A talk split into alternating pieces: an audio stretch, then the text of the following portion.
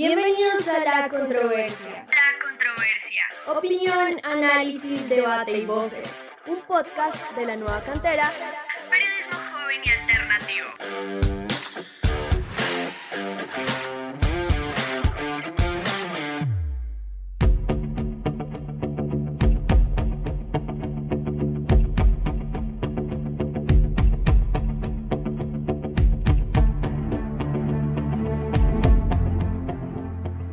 La gloria es de ellas. Y vaya si están cerca el Cali y Santa Fe. Grandes inversiones, grandes proyectos, grandes jugadoras. Yo soy Andrés Felipe Rodríguez y esta es La Controversia.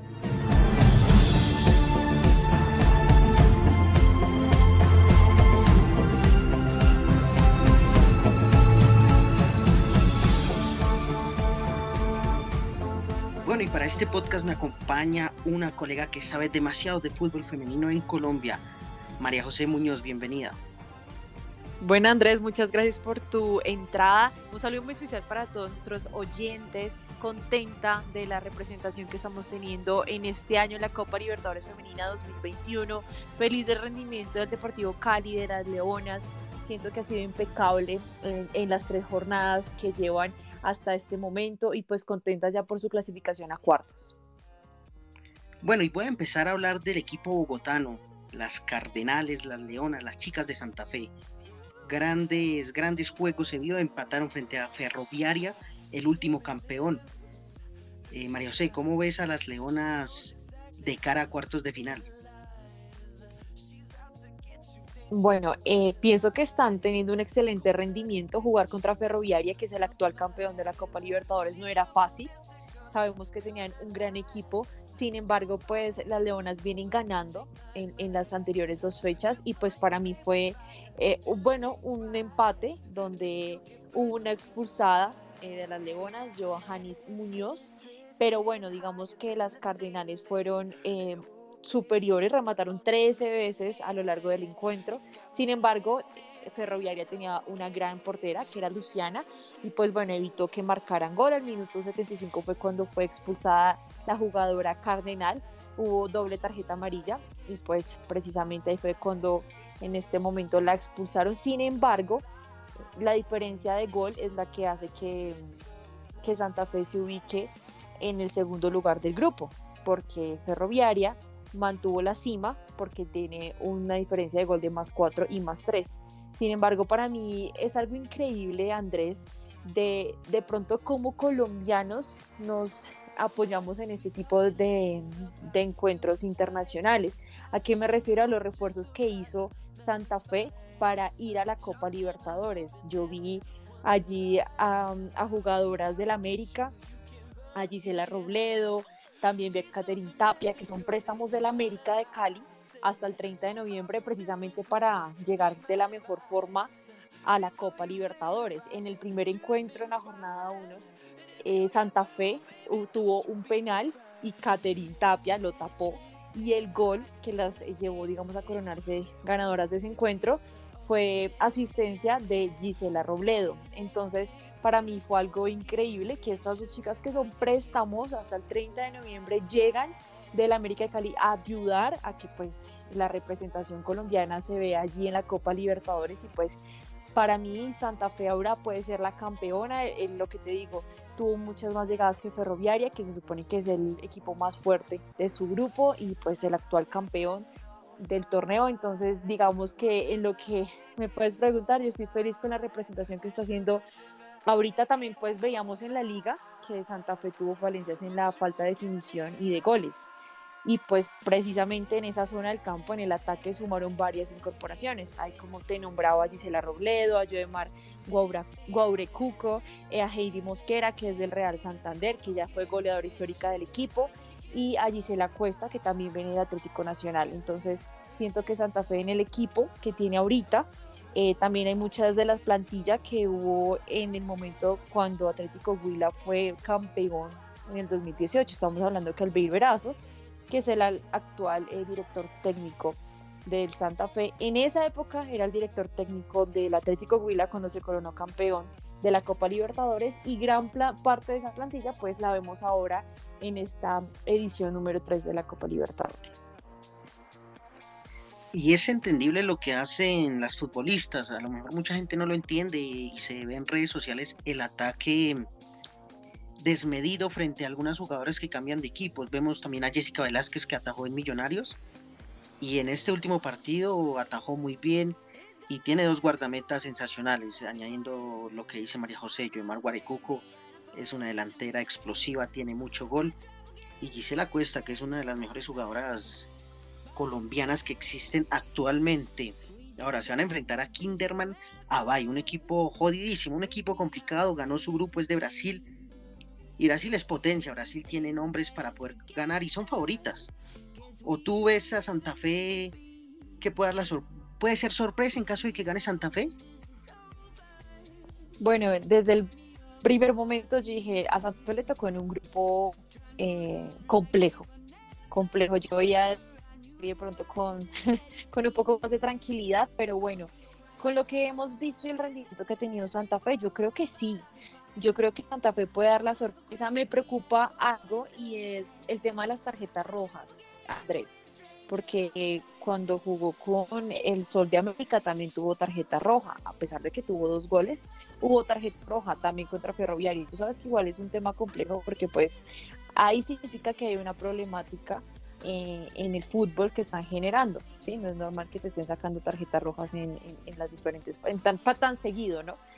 Pero eh, aunque es un partido difícil contra mm, Sociedad, yo pienso que, puede dar la sorpresa y, lo que te digo, la plantilla que está ahora en Santa Fe es de admirar los remates que hizo contra Ferroviaria. Y dije, no, Santa Fe puede dar la sorpresa y pues ya estamos en cuartos. La cosa es que es a único partido, entonces tú sabes que también se pone un poco compleja la situación, pero bueno, puede que dé la sorpresa y pueden llegar a clasificar a las semifinales. No sé tú qué piensas. Yo digo que es favorito Kinderman Abay porque, pues bueno, está en una liga mejor estructurada y ahí, ahí esa es la diferencia con Brasil, porque para mí Colombia, con una liga mejor, con una liga con más ayuda a las mujeres, creo que podría ser igual o incluso mejor que Brasil. Para mí tiene más talento que las brasileras, pero ellas tienen una liga más competitiva y vienen de jugar más seguido. Kinderman Abay ganó su grupo ante Cerro Porteño, Santiago Morning y Yaracuyanos. Entonces no tuvo un grupo tan, tan difícil, seis goles a favor, uno en contra. Entonces esperemos que, sea lo mejor para Santa Fe porque la verdad sueño, sueño con ver eh, a Santa Fe y a Cali en las semifinales. Jugarán este viernes a las 5 y 45. Entonces, atención, prográmense, es viernes aprovechemos y apoyemos el fútbol femenino. Ahora, María José, quiero pasar a hablar de Cali, que para mí Cali tiene, si Santa Fe tiene un equipazo, Cali tiene unas galácticas increíbles, Linda Caicedo. Linda Caicedo es mi debilidad, qué jugadora tan talentosa, tan maravillosa, tan completa, y es un gran, una gran promesa para el fútbol colombiano.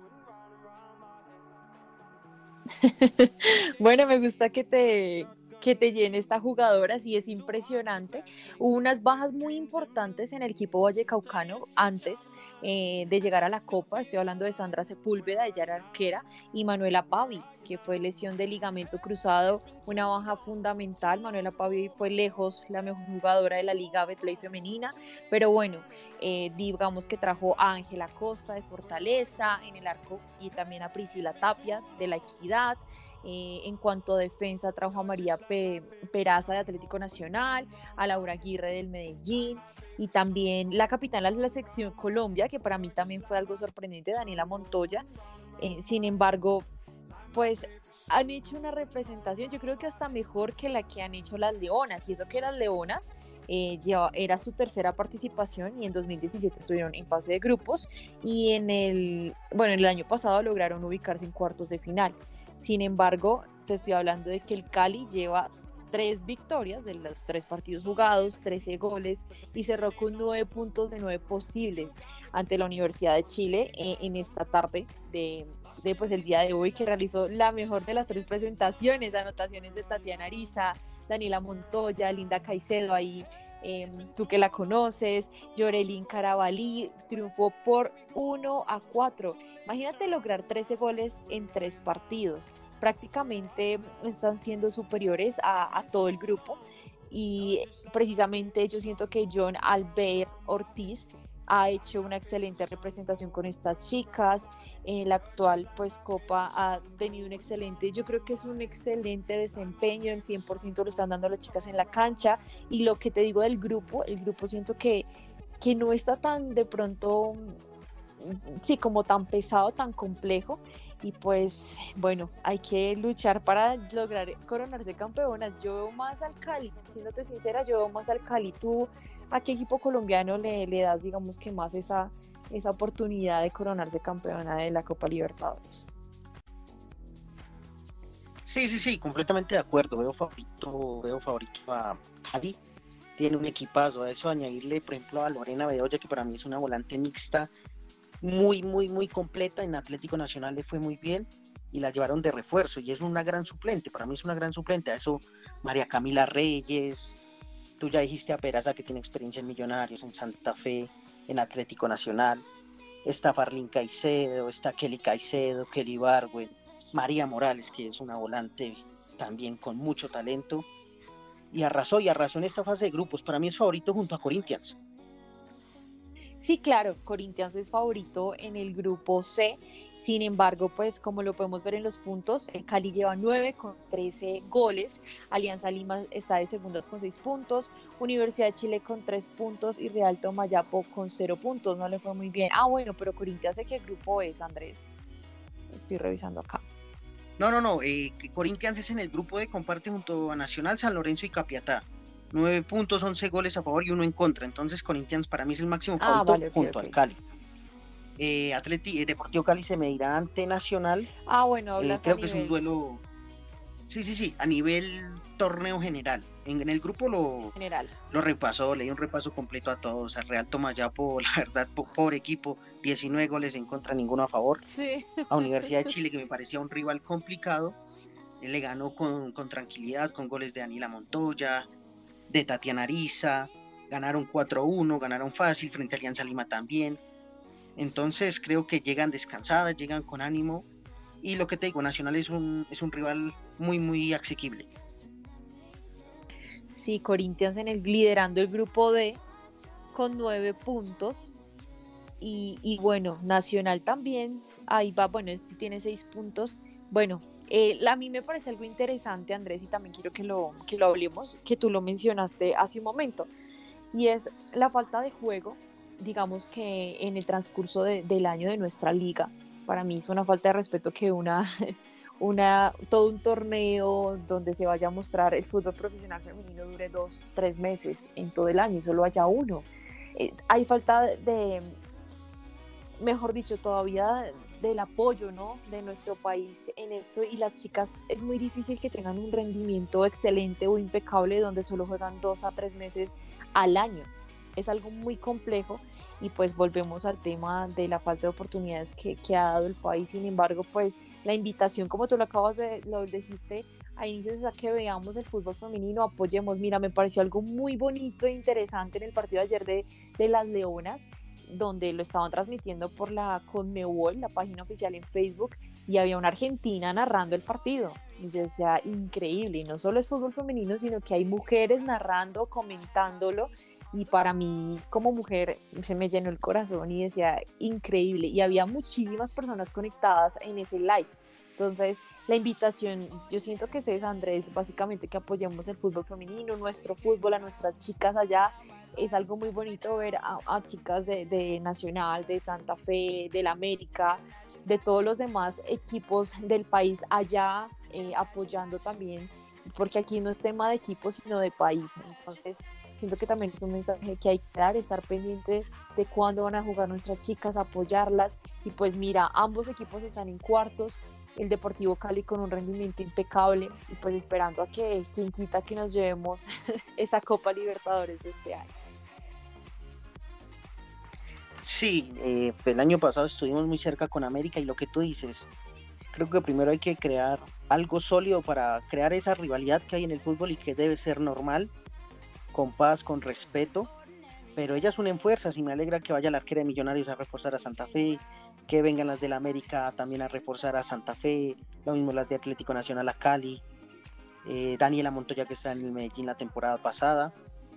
Y, me gusta, me gusta que, sean equipos competitivos, que no vayan a, mirar qué pasa, como pasa con los equipos de Bolivia, de Venezuela, de Ecuador, de Paraguay, de Uruguay. La verdad que el fútbol femenino en general es, acá en Sudamérica es un poco flojo. Argentina, por ejemplo, que empezó bien ha decaído y Colombia es favorito y espero y espero que ganen para demostrarle a la gente y a los políticos, a los que dudan en invertir en, la liga que, hay futuro y hay con qué, incluso más que el fútbol masculino, diría yo.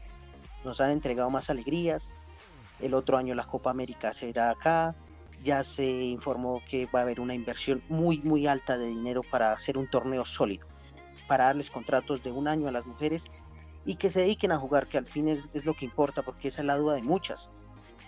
Catherine Tapia era del SMAT, por ejemplo, y, ganaba más ahí que jugando fútbol. Y es un talento que, es muy completo, es una de las mejores arqueras del país. Lo mismo con Priscila Tapia.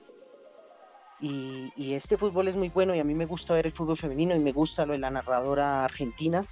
Creo que es un, un paso enorme y deben haber las mismas oportunidades, María José.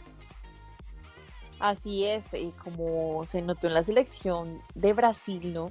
que tanto la selección de fútbol profesional masculina como femenina se les están dando los mismos derechos, los mismos ingresos a los jugadores. Eso fue un paso en Latinoamérica que no se había, no se había dado antes, Andrés, que eso nos llena el corazón de esperanza de que estas chicas de la selección eh, femenina profesional de fútbol de Brasil salieron a decir, bueno, sí se puede, seguimos luchando.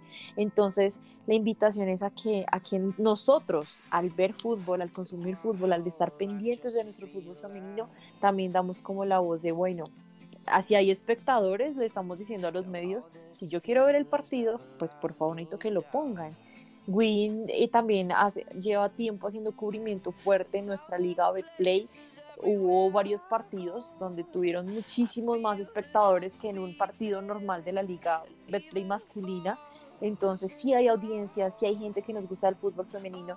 Entonces la invitación nuevamente es a que veamos nuestro fútbol y pues tratemos lo máximo de estar pendientes de todo lo que pasa. Y lo que tú dices, el talento hay, hay mucho talento. Es triste y no solo en el fútbol femenino, sino en el masculino, la falta em, económica que hay para sostener buenos jugadores, para seguir esos procesos, porque tú y yo sabemos que el fútbol es del proceso de, de, recursos económicos para que tengan buenas escuelas de formación, buenas canchas, buenos escenarios deportivos, buenos entrenadores, mejor dicho, ojalá, ojalá que nuestro fútbol crezca, crezca y que se vuelva equitativo. Yo quiero ver mínimo igual que la masculina, que tengamos dos eh, semestres de fútbol donde las chicas puedan jugar continuamente porque ahí es donde se van desarrollando sus talentos y pues que ojalá sigamos viendo ese apoyo financiero como tú dices, vamos a hacer, em, bueno, nuestra Colombia ya el siguiente año vamos a poder ser la casa de este torneo importante femenino. Entonces,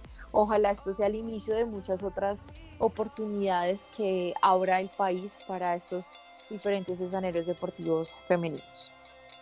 Sí, es un llamado también a los equipos. Junior no puede eh, dejar un, semestre sin, sin fútbol a las mujeres. La verdad que es una vergüenza lo que pasó este año. Es una vergüenza que equipos como Once Caldas no tengan un equipo femenino. La verdad que es, la verdad que es una vergüenza, una falta de respeto frente a su hinchada, porque es bonito ver mujeres y hombres luchando y defendiendo un escudo. Al fin y al cabo es fútbol, es lo mismo, son las mismas reglas, se juega en el mismo terreno, la pelota es igual, nada cambia. Y acá me, me estreso un poco, María José, me estreso porque yo amo el fútbol femenino, me encanta verlo, por ejemplo, amo al Barcelona en la Champions League, las mujeres, la verdad que han un show, un espectáculo, tocan y, son, maravillosas como juegan las del Barcelona. Vemos a Lacey Santos en Atlético de Madrid, vemos a Llorelli Rincón en Italia.